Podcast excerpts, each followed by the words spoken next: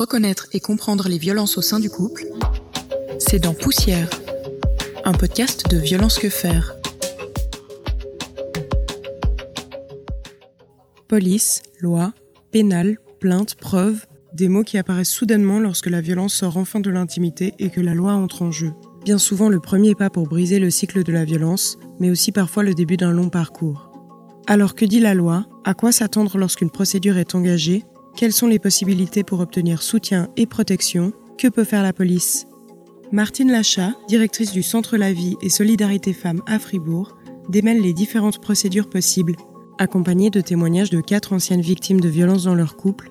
Afin de préserver leur anonymat, certaines voix ont été modifiées.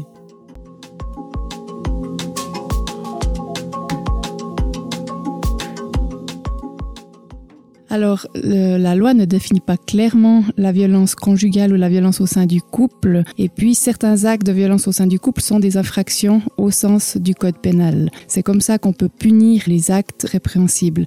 On a par exemple menaces, contraintes, lésions corporelles, séquestration, homicide. Effectivement, la thématique de la violence au sein du couple a énormément évolué ces dernières années. L'entrée en vigueur de la Convention Istanbul en Suisse, qui, elle, explique clairement ce que c'est la, la violence au sein du couple. Elle dit le terme violence domestique désigne tous les actes de violence physique, sexuelle, psychologique ou économique qui surviennent au sein de la famille ou du foyer ou entre des anciens ou actuels conjoints ou partenaires, indépendamment du fait que l'auteur de l'infraction partage ou a partagé le même domicile que la victime. Euh, en 2004, on a dit que la violence au sein du couple n'était plus une affaire privée, donc il y a aussi cette possibilité d'avoir des actes qui sont poursuivis d'office dès que euh, la police est au courant. Mais il y a des progrès énormissimes qui ont été faits le fait que maintenant on poursuit d'office euh, n'importe quelle épale pour violence familiale qu'on fait à la police, mais ça c'est énorme. Parce que quand on voit la difficulté, moi j'ai mis 90 jours à déposer cette plainte pénale, et j'avais plein de gens qui me disaient mais te prends pas la tête, mais tu vas pas t'en sortir. Je voulais pas forcément porter plainte contre lui, mais du coup euh, l'officier de police l'a fait à ma place, a mis une mesure d'éloignement pendant euh, dix jours je crois. Sauf que ben on l'a pas respecté parce que ben j'avais pas le choix en même temps de pas la respecter. Ben, il a été loin peut-être euh, deux jours et après euh, de toute façon euh, c'est chez moi, j'ai nulle part où aller. On s'en fout de l'injonction d'éloignement et puis voilà. Puis moi ben j'avais pas d'autre choix que d'accepter. Lorsque la police intervient au domicile, elle peut expulser l'auteur, mais elle peut aussi le mettre en garde à vue. Ça s'appelle maintenant des arrestations provisoires. C'est maximum 24 heures qui peuvent être prolongeables avec l'accord d'un procureur. Pour Fribourg, quand la police intervient à domicile et qu'elle expulse un auteur, c'est le début d'une procédure pénale. En même temps, elle ordonne trois séances auprès de l'association Expression qui s'occupe des auteurs de violences. Et là, le procureur pourrait aussi décider de prolonger le suivi auprès de l'association Expression, mais d'office, il y a trois séances. L'idée, là, par le fait que la police ordonne, c'est que l'auteur va être obligé de se rendre. Et puis, en trois séances, l'association Expression va tenter de le convaincre de l'intérêt qu'il a à suivre euh, ce, suivi, de lui montrer aussi les avantages pour lui. Mais de plus en plus de cantons ont adopté maintenant le principe de qui frappe part on expulse plus facilement. Et ce qui est aussi important, c'est que la police a l'obligation de renseigner les victimes sur la loi sur l'aide aux victimes. Elle transmet, notamment si la victime est d'accord, son adresse et ses coordonnées au centre de consultation d'aide aux victimes pour qu'on puisse aussi mettre en place des mesures de protection en même temps qu'on met des mesures finalement d'expulsion, d'éloignement de l'auteur. C'est des choses qui doivent aller ensemble. Comme ça, le centre La Vie est au courant que ça s'est passé et puis on peut, nous, être proactifs et appeler la victime et lui expliquer euh, ses droits et l'inviter à une consultation pour pouvoir regarder avec elle la situation dans son ensemble. Et la police, elle a un rôle vraiment déterminant parce que plusieurs études montrent que la façon dont la police réagit va influencer de manière drastique la suite de la procédure et la manière dont la victime va oser se positionner ou, demander de l'aide. Nous, on travaille beaucoup avec la police, puis on, on essaye aussi de voir quelles sont les choses importantes à faire ou ne pas faire. Et puis typiquement à ne pas faire, ça serait banaliser ou nier le vécu, forcer l'expression, culpabiliser, juger, infantiliser, dramatiser, un humour décalé ou cynique, de confronter avec l'agresseur trop tôt ou inutilement. Ça, c'est les choses qu'on remarque quand les victimes nous parlent, c'est des choses qui leur ont pesé. Par contre, ce qui est aussi euh, ressorti souvent de récits de victimes qui se sont senties euh, écoutées et bien prises en charge par la police, elles nous ont dit ce qui est important, c'est d'accueillir le récit, de veiller aux besoins de base, d'établir un contact humanisant, de montrer de l'empathie, ne pas juger, reconnaître la gravité et la souffrance, accueillir les émotions et les silences, aider à mobiliser les ressources, informer, orienter.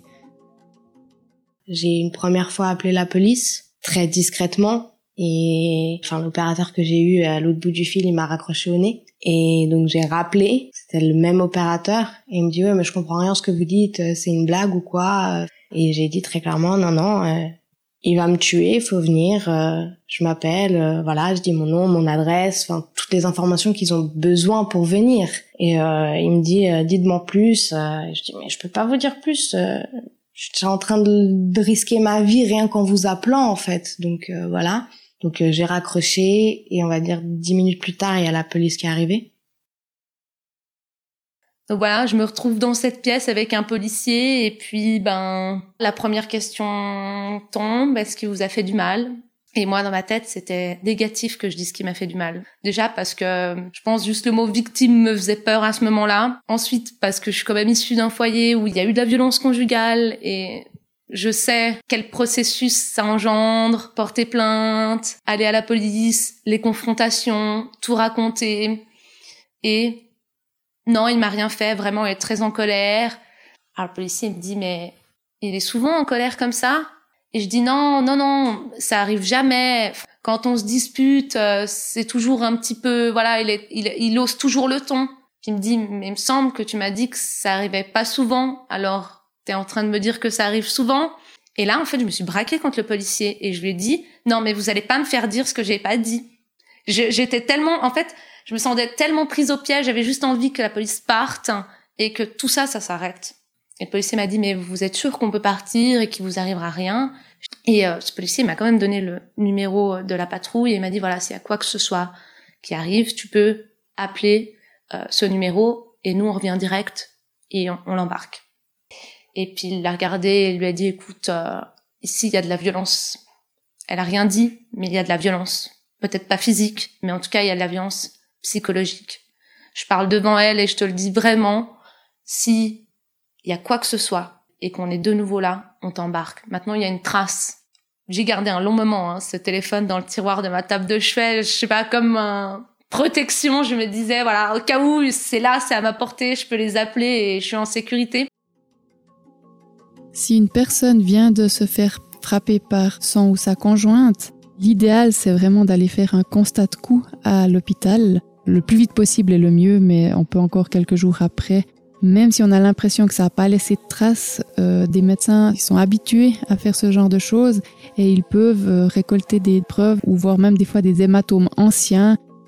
Si une personne a subi une violence sexuelle, elle peut aller faire un constat de viol à l'hôpital et, tout ça c'est des moyens de preuve après si, si une procédure est ouverte. Et ça c'est très important pour une victime qui n'a pas appelé la police sur le moment si les victimes ne quittent pas leur partenaire ou si les victimes ne font pas appel à la police, il y a plusieurs raisons.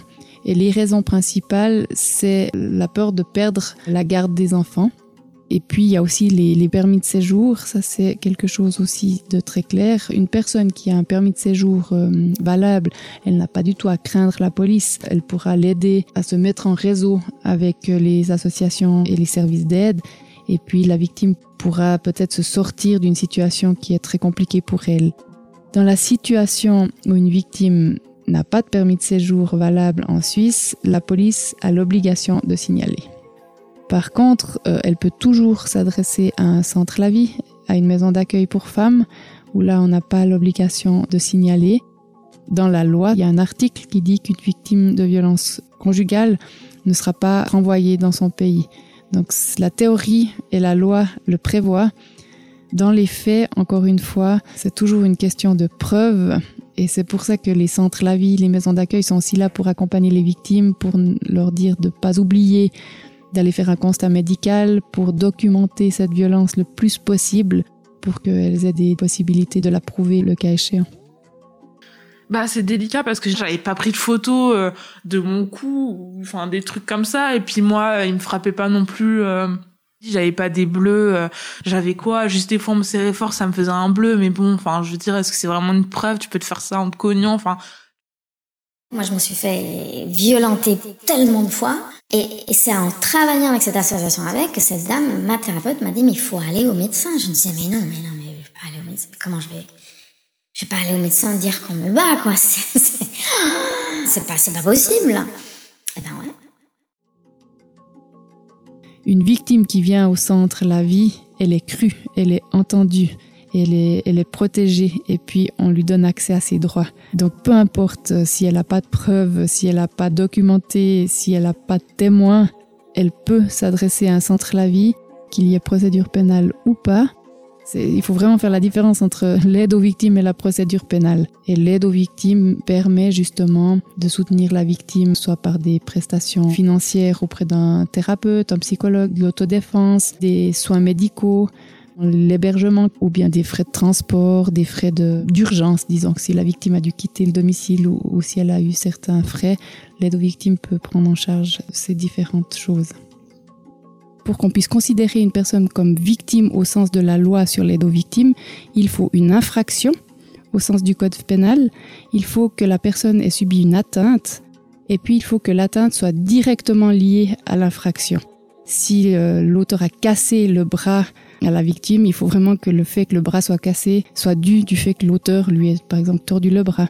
Et c'est ça qui est parfois compliqué, en tout cas en Suisse, avec la violence psychologique, c'est que comme il n'y a pas d'infraction dans le code pénal qui punit clairement la violence psychologique, on doit toujours analyser cette violence sous des autres formes euh, d'infraction.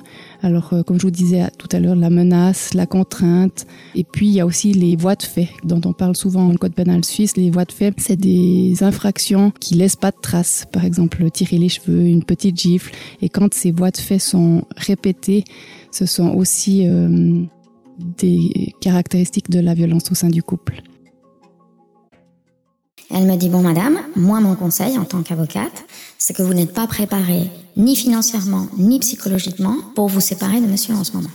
Donc il faut travailler une autre stratégie qui est de vous le laisser rentrer et maintenant vous préparez votre sortie de cette famille. Donc il faut trouver un emploi, un emploi à, demi, à 50%, qui vous aide à payer les factures de ça, ça, ça, et vous faire un budget, je sais pas quoi.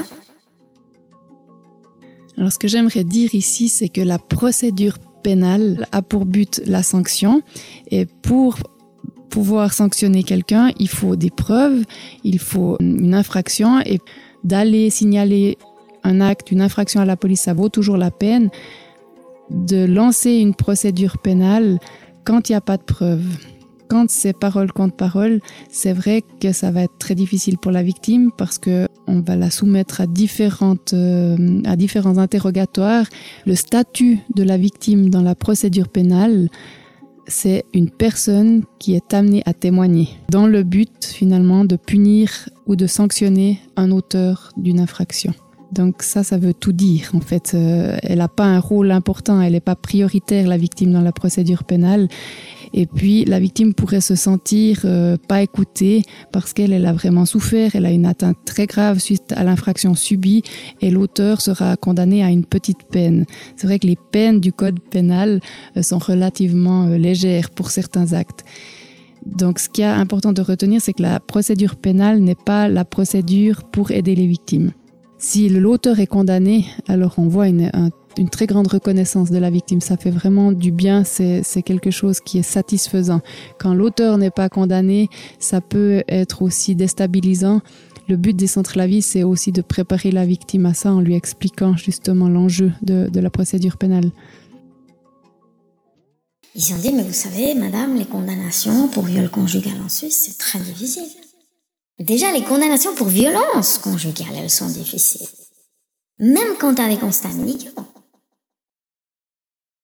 Et puis, il a quand même pris une peine plus importante pour un vol de carte SIM que pour toutes les violences qu'il a pu me faire. Surtout que, ben, ben, il a mis ma vie en danger. Enfin, moi, le dernier soir, j'ai cru que j'allais mourir.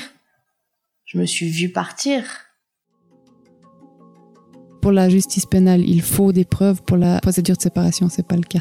Ce sont deux procédures séparées et indépendantes l'une de l'autre. Et puis quand il y a de la violence au sein du couple, ce qu'on peut imaginer, c'est que la séparation se passe pas bien et que du coup, il va falloir euh, demander toujours à l'auteur, mais là tu dois encore payer les pensions, là t'as pas encore fait ci, là t'as encore pas fait ça, et on lui demande à elle de faire des tonnes d'efforts, à elle de faire des démarches administratives, à elle de s'occuper des enfants, et ça arrive dans, dans certains cas qu'on oblige la victime à collaborer finalement avec euh, l'auteur des violences pour que celui-ci puisse voir les enfants, puisse garder un contact, garder un lien. Et est-ce qu'un parent auteur de violence a le droit d'avoir la garde de ses enfants sans travailler sur cette violence?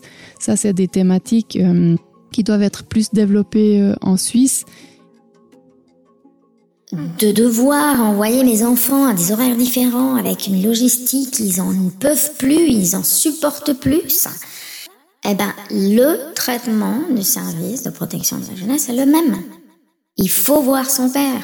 Et, vous voyez un peu comment on parle, même s'il n'est pas gentil, même s'il n'est pas cool, même s'il est violent, et la violence c'est pénal. Et, moi, je dois assumer le rôle de mère superwoman qui doit tout d'un coup être spécialiste en psychologie, en légal, en train. Et la dame de la lavie me disait, mais non, non, il faut demander la pension alimentaire, il faut, il faut demander l'assistance judiciaire, parce qu'en plus, tu dois payer tes propres avocats pour que monsieur soit responsable de ses enfants. Et c'est toi qui dois faire les démarches. Et entre-temps, j'ai dû demander de l'argent. Première fois, de ma vie. Et c'est seulement avec l'aide de la LAVI, parce que si la LAVI m'aidait pas avec les avocats, moi je ne pourrais pas, j'aurais pas le poumon financier pour payer ça. Il y a plusieurs euh, sondages qui ont été faits auprès des victimes et puis les victimes disent que c'est difficile, que c'est le parcours du combattant et leur souhait c'est de retrouver une vie normale. C'est ce qu'elles demandent. Mais dans de très nombreux cas, elles disent aussi que le soutien apporté par les centres La Vie leur a permis d'avoir la force pour assumer tout ça. D'une part parce que les centres La Vie sont là pour les aider avec les tâches administratives, pour coordonner, mais sont aussi là pour travailler sur les ressources, pour travailler sur les valeurs, pour travailler sur la confiance en soi. Donc c'est un soutien très clair aux victimes.